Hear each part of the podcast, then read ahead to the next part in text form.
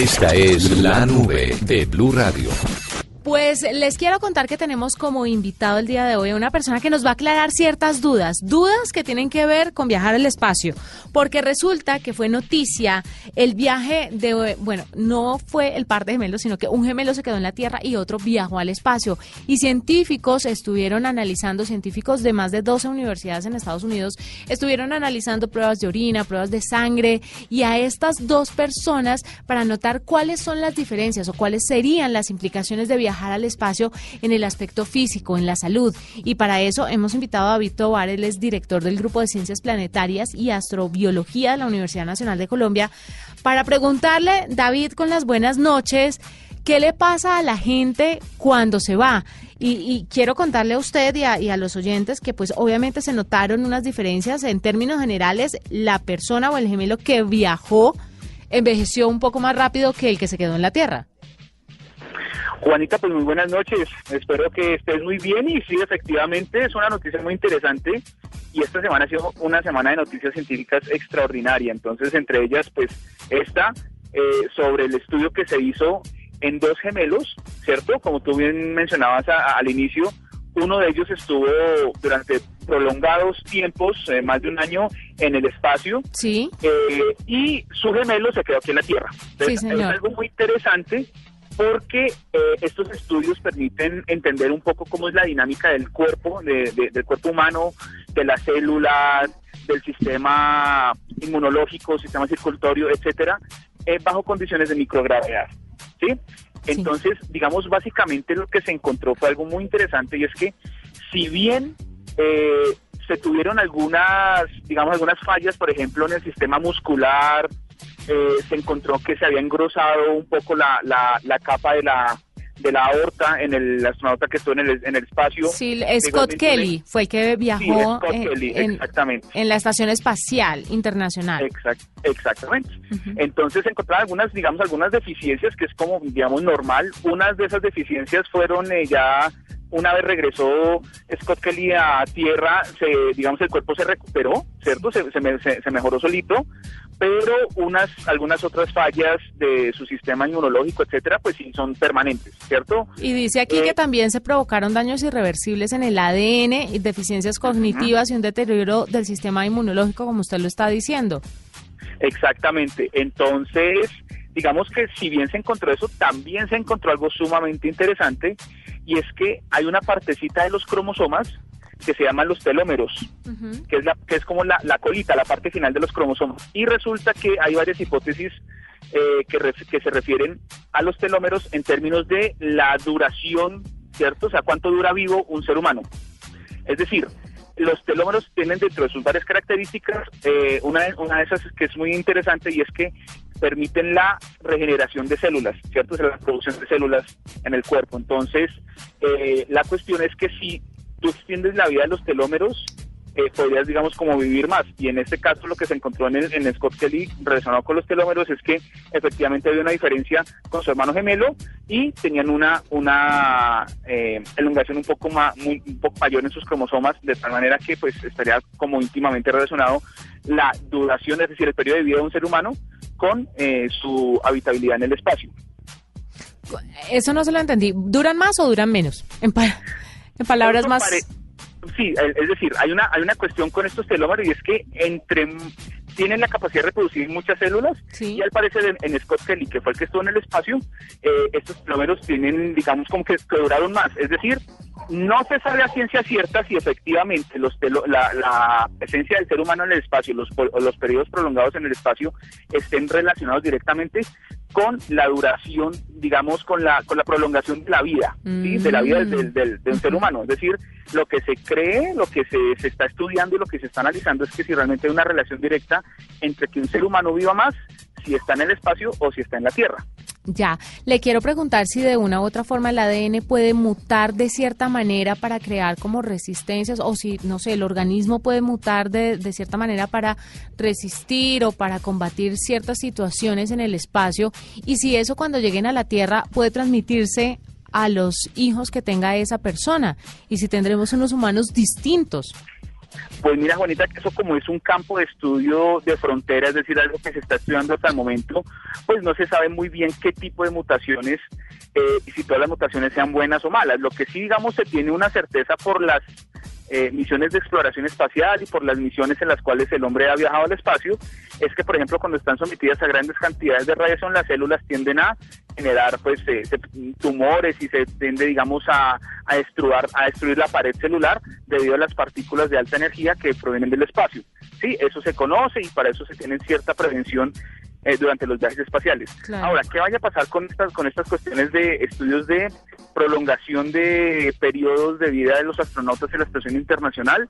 Pues habrá que seguir haciendo estudios corre, eh, mucho más detallados y como bien lo menciona el estudio, pues es un análisis en el cual se han tomado datos no solamente de Scott Kelly y de su hermano gemelo, sino de otros astronautas para ver cómo es el efecto del cuerpo humano en esos viajes tan largos al espacio. Bueno, que además esto concluyó que eh, obviamente no sabían si se debía al viaje al espacio porque es eh, son los primeros gemelos que estudian. Tendrían que mandar otros gemelos para poder identificar si el espacio sí tiene incidencia en lo que le pasó a Scott Kelly que viajó o no. Pero pues todo parece apuntar a eso. Pero ¿sabe cuál es el motivo de la llamada de la nube a usted, David, en este momento? Porque cada vez los viajes espaciales están aterrizándose más, digámoslo así, al común de las personas.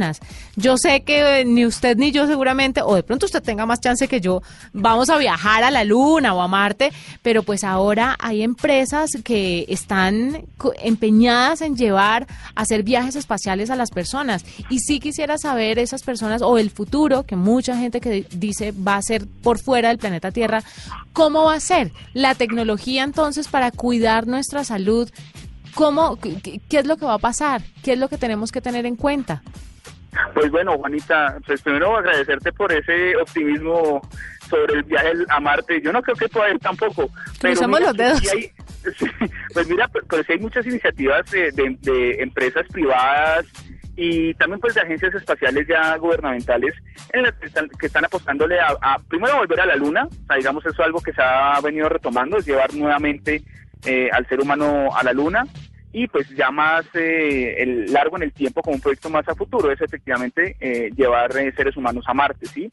Y precisamente estos estudios, Juanita, como son periodos de viaje muy largos, inclusive se ha hablado de si se llegara a Marte, que serían viajes sin retorno, es decir, que los astronautas tendrían que quedarse allá, ¿cierto? Y de alguna manera sobrevivir hasta, pues, hasta donde más puedan, pero no regresarían a la Tierra, entonces estamos hablando de ya, pues, estar sometidos a condiciones de estrés muy altas, eh, estamos hablando de Marte, que es un planeta con una atmósfera muy tenue, entonces eh, altas dosis de radiación, etcétera. Entonces, pues bien lo que se está apuntando estos estudios es eh, para entender un poco cómo es la reacción del cuerpo humano bajo esas condiciones, ¿cierto? De microgravedad, de radiación, etcétera de tal manera que se puedan tener planes que aseguren la supervivencia del ser humano en prolongados viajes en el espacio y cuando me refiero a los viajes en el espacio, realmente nos estamos limitando a escalas muy pequeñas cuando hablamos de, del universo, ¿no? O sea, estamos hablando de escalas del sistema solar y hasta ahorita se está pensando simplemente en viajar a Marte. Pero sí las iniciativas están allí, hay gente muy interesada en, en aportar dinero, inclusive de su bolsillo, para poder desarrollar tecnología que nos acerque cada vez más a esa meta de llegar al, planeta Marte, pero sí falta bastante y por eso es importante desarrollar este tipo de estudios para tener la plena seguridad que van a ser viajes seguros. David, eh, la empresa de Jeff Bezos, la empresa de Elon Musk, la empresa de eh, Brian, ay, ¿cómo se llama? El que hizo concierto aquí en Venezuela. Bueno, el, el, el inglés muy, muy famoso. Sí. sí, sí, es de Virgin. Están interesados en hacer estos viajes espaciales. Usted, con la experiencia que tiene en el tema y el conocimiento, pues usted es director del Grupo de Ciencias Planetarias y Astrobiología. ¿Usted en cuánto le calcula que una persona común y corriente o, o cuándo cree que se van a empezar como a llevar a cabo fácilmente estos viajes espaciales para las personas comunes? Ese, ese tipo de preguntas, Juanita, son el tipo de preguntas comprometedoras, porque por más que uno sepa este tema y esté enterado y esté empapado, pues mira, eso depende también mucho de la voluntad política. Yo te lo aseguro, te lo aseguro que después de la de la Guerra Fría, ¿cierto? Sí. Eh, cuando se lanza el primer satélite al espacio, que fue el 4 de octubre del 57, pocos pensaban que tan rápido se fuera a llegar a la Luna, ¿sí? Por más, digamos, que el programa Apolo eh, motivado por eh, John F. Kennedy, pues un plan aceleradísimo con donde se invirtieron un montón de recursos.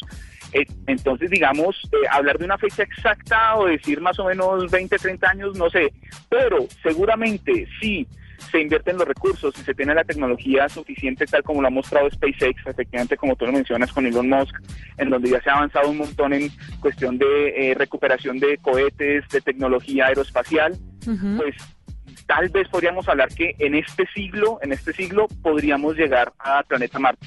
Ahora, eso también va a depender mucho de las prioridades de las agencias espaciales de cada país y de la inversión de y los recursos que tengan las empresas privadas a apostarle a esto. Mira, te cuento un caso así particular.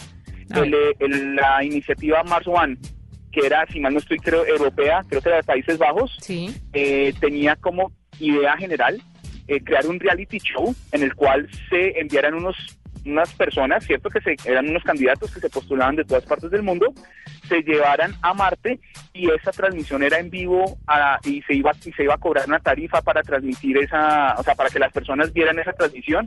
Bueno, una iniciativa súper interesante, pero a la final eso creo que fue este año, como inicios de este año esa, esa iniciativa fracasó, entró en bancarrota y ya Mars One se cerró. Entonces digamos que no es tan fácil. Sí, no, eso es difícil requiere una platica, pero que, que eso sí estoy segura ni usted ni yo vamos a tener el resto de la vida. Pues bueno, ojalá podamos alcanzar a ver. Yo no, o sea, ya digamos los futuros astronautas de seguro no seremos de, nuestra generación. Eh, seguramente se harán algunos chiquitines de 10 años o inclusive personas que no han nacido. Entonces, pues, pero el sueño sigue vigente, es decir, la, la, la curiosidad humana y la exploración espacial está ahí latente en el en el interior de cada ser humano y ojalá esa iniciativa pues llegue a un buen a un buen término y podamos llegar a, a Marte como.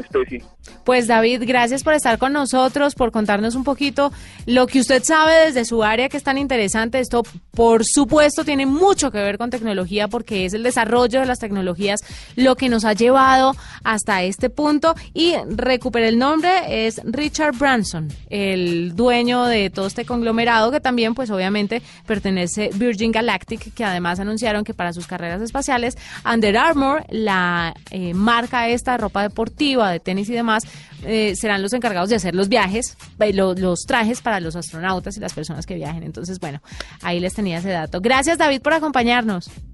Juanita, pues a ti muchísimas gracias y esperemos que sigamos hablando de ciencia. Mira que ayer se eh, tomó la, se reveló la primera imagen de un agujero negro eh, ayer antier, entonces eso fue el miércoles, perdón, el miércoles, pues estamos en una era y en una época en la que se estamos haciendo descubrimientos científicos extraordinarios. Muy importante, sí señor. Hacemos una pausa, ya regresamos, usted está escuchando la nube.